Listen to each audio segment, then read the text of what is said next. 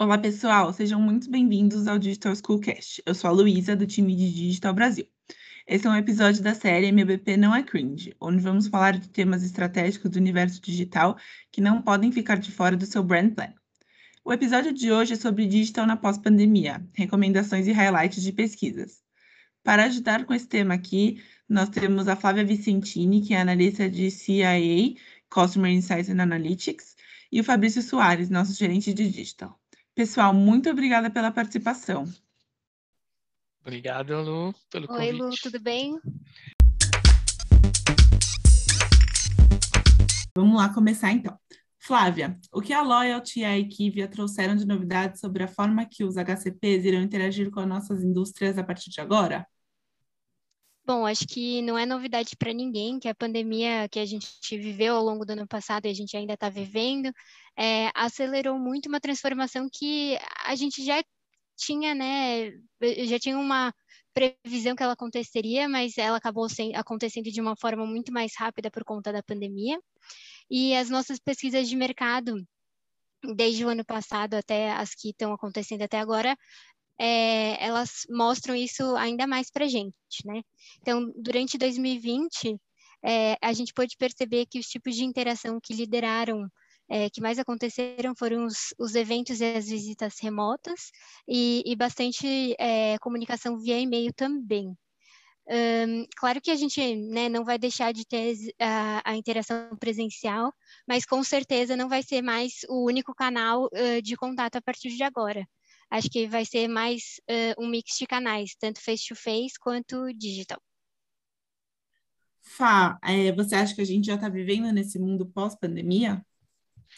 Olha, eu acho que sim, e não com tanta intensidade, acho que isso vai ficar mais claro a partir de agora. Uma das perguntas que eu mais ouço hoje é, é, é isso, né? Ah, e como você vê, como que você acha que vai ser as interações a partir de agora? E aí eu gosto de fazer uma correlação com o home office né?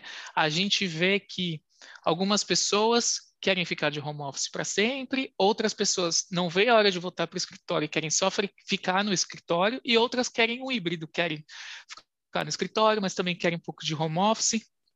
E pelas pesquisas a gente vê exatamente a mesma coisa, né? Então vai ter gente que prefere o presencial, vai ter gente que quer só o digital, vai ter gente que quer um pouquinho dos dois. Então, é, como a Flávia falou, agora a gente tem que estar muito atento a esse mix e conhecer o, qual é essa preferência, entender como é que esse cliente vai interagir com a gente, porque vai ter todo tipo de gosto, seja para um lado, para o outro, pelo mundo híbrido. Uhum, perfeito. E a adesão aos serviços como a telemedicina, a prescrição online, qual que você acha que é o impacto da pandemia nesses serviços? Então, eu acho que o impacto foi bastante relevante. É, antes da pandemia, só 20% dos médicos usavam plataforma para consulta à distância. É, mas agora a gente está vivendo um outro cenário, né? Mais ou menos 80% uh, dos, dos médicos estão oferecendo esse serviço, incluindo consulta online uh, e por telefone. E a, a, grande maioria tem intenção de continuar, né, oferecendo uh, serviço por esse canal. É, a gente fez uma pesquisa em parceria com, com o time de digital que mostrou que quase metade dos médicos aderiram à telemedicina e à prescrição digital. E tem bastante é, oportunidade ainda para a gente explorar essas uh, plataformas. Uh, em relação às prescrições digitais, a gente tem uma adoção mais madura. 47% dos médicos usam o recurso para pelo menos 20% uh, por cento dos pacientes, que já é um número bem significativo, né? E o aumento desses serviços, claro, trazem oportunidades estratégicas para a gente, né, Fá? Sim, com certeza. É, por um lado, existe uma parceria, e até acho que cabe a nós agora nos aproximarmos mais dessas empresas que promovem esse tipo de serviço, né, sejam de prescrição digital, como também de consultas online, e agora em conversas com, com os médicos, a gente vê que muitos, acho que quase todos, est estão aderindo ao prontuário eletrônico, então uhum. entender como que é esse universo digital novo do médico é muito importante. por esses novos parceiros e também para começar a tirar um pouco o mito de que o médico não é digital, né? O médico ele é agora digital, como todas as pessoas hoje em dia são digitais. É, o que acontece, que eu sempre falo, são as escolhas de interesse. Para algumas coisas eu quero e vou para pesquisar e vou interagir e vou utilizar e para outras não. Uma coisa que muitos médicos falaram aí na, na, em últimas conversas, eles falam muito sobre praticidade, né? Essas ferramentas trouxeram também praticidade para eles e por isso eles não querem deixar. E eu acho que esse é um recado para todo novo serviço que a gente for fazer, tudo que a gente for oferecer, ter esse foco de ser prático e, e salvar o tempo do médico. É legal entender também como o Mix vai trazer essas oportunidades estratégicas uhum. para a gente. É, mudando um pouquinho de assunto, segundo a Loyalty Fly, que é uma pesquisa muito importante que a gente faz, que a gente lê aqui na Johnson, é, quais são os top 5 canais face-to-face digitais que foram sugeridos para que a gente investisse? Uhum. É, a gente é, para quem não sabe, né, a Loyalty é uma pesquisa que a gente já faz há bastante tempo e, e a gente faz duas rondas ao ano. É, a, gente, a gente viu nessa pesquisa, nessa última onda mais recente, que foi agora no começo de 2021, é, que os top canais face-to-face -face são eventos médicos, é, tanto nacionais quanto internacionais, também os treinamentos, uh, as discussões com os representantes e com os MSLs que deve acontecer né, durante a, as visitas. E aí, em relação aos canais uh, digitais, a gente tem bastante, apareceu né, como resposta uh, medical e-learning, uh, eventos médicos também nacionais e internacionais, então a gente sabe hoje que sempre vai ter aquela pessoa que tem um, uma questão de logística, mas que gostaria de participar do evento, então Uh, assim como né, esse, esse tipo de, de evento apareceu no face-to-face, -face, com certeza vai ser um híbrido aí entre face-to-face -face, uh, e, e, digital. Aí te, a gente tem também uh, bastante e-mail e os portais exclusivos para médico para os médicos no site das farmas, né, que, que tem bastante um, laboratório que já oferece aí uma, um portal exclusivo para os médicos. E aí, pensando nesses canais digitais, é, como que a gente está evoluindo eles aqui dentro da Janssen? Então, uma, uma coisa que eu achei muito legal é que foi a primeira vez que eu vi em uma pesquisa os médicos falarem a respeito de portais exclusivos das farmas é, e que eles estão interessados por isso. Sempre há muito tempo né, que, que eu trabalho com esses portais de indústria farmacêutica e uma grande dificuldade que a gente tem é a respeito que às vezes ele veio o portal com viés ou que o portal não tem conteúdo suficiente, né, não tem tudo aquilo que ele precisa. Então eu, eu acho que estamos numa oportunidade de olhar para isso com carinho agora e oferecer esse conteúdo educacional de qualidade e, e, e constante, né? É, não restrito somente exatamente aquilo que a gente trabalha, mas onde orbitando ali né, no, no, nosso negócio, onde é que a gente pode oferecer conteúdo e serviço também. Eu acho que é aí que está o segredo da evolução do Janssen Pro, também não deixar ele morrer, né? Vou fazer uma ação em janeiro, depois uma ação só em agosto e outra só no final do ano. A gente tem que ter uma uma constância de, de atualização. E olhando os demais canais, eu, eu, eu, vejo que eles são praticamente iguais, né? São educação médica, são congressos, e aí reforça aquele conceito do híbrido é, não tem mais, e, e, cada vez mais a gente tem que olhar isso, é, diminuir essa diferenciação entre digital e offline e ver as coisas até como antagonistas, como competidoras.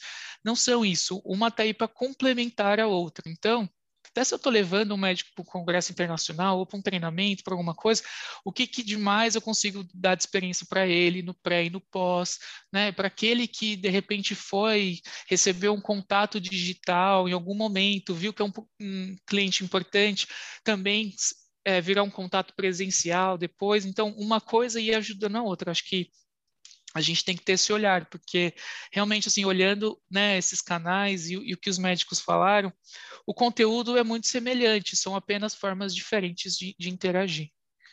É, e para a gente se aprofundar um pouquinho mais nesse aspecto dos sites de farma, agora que eles estão dentro dos top 5 canais que a gente deve investir, né? Flá, as pesquisas trouxeram um benchmark de sites que a gente poderia se inspirar para melhorar na nossa estratégia do Johnson Pro?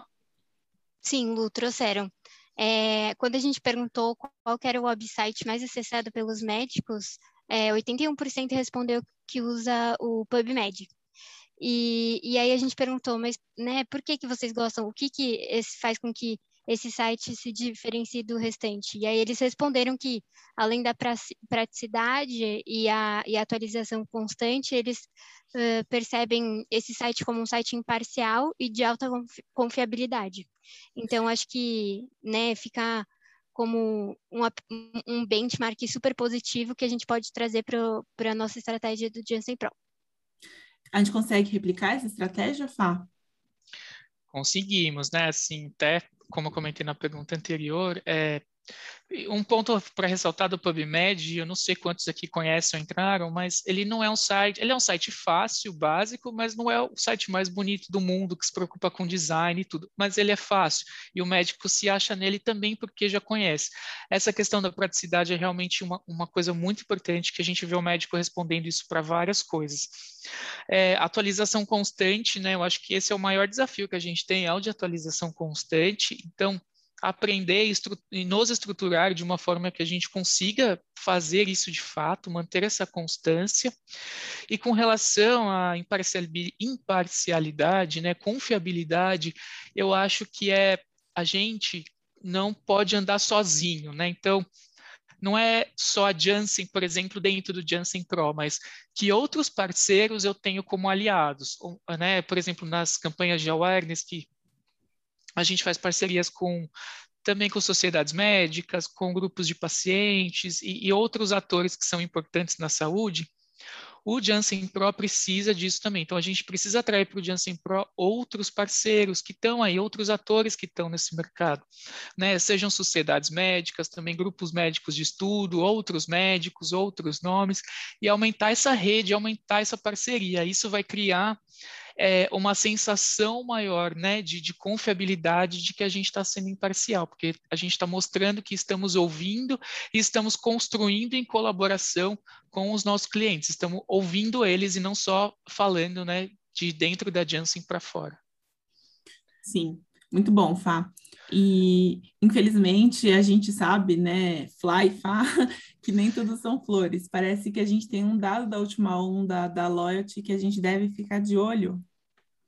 É, sim, Lu, infelizmente nem tudo são flores. É, a gente continua em primeiro lugar na, na experiência digital, mas é, comparando, né, pensando na Loyalty, que a gente tem uma onda uh, por semestre, pensando na onda desse ano, com, comparando com a, a, do final do ano passado, a gente teve uma queda aí de 5 pontos percentuais em, em digital experience mesmo.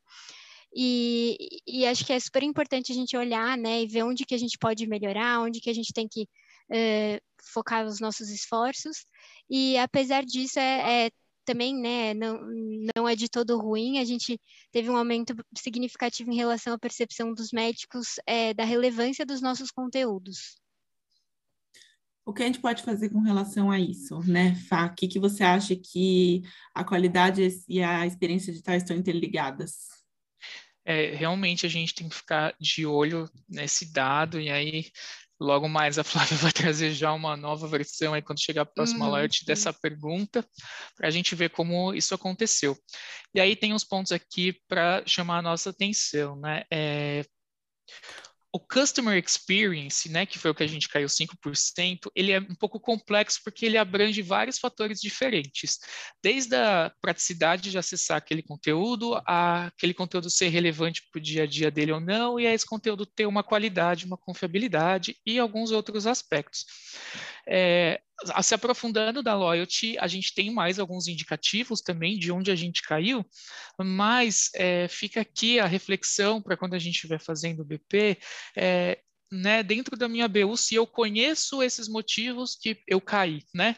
Foi o meu competidor que subiu, eu deixei de fazer alguma coisa, eu mandei coisa demais para o meu cliente, eu acho que a gente tem que fazer essa autorreflexão e esse auto-awareness, então conhecer os dados, ir lá nos nossos relatórios, ver o que aconteceu, a minha taxa de abertura aumentou, não aumentou, ver como é que está lá no super trunfo, né, que a gente é, disponibilizou para todo mundo, como é que estão esses dados e tentar e tentar entender é, esse é, essa razão, né?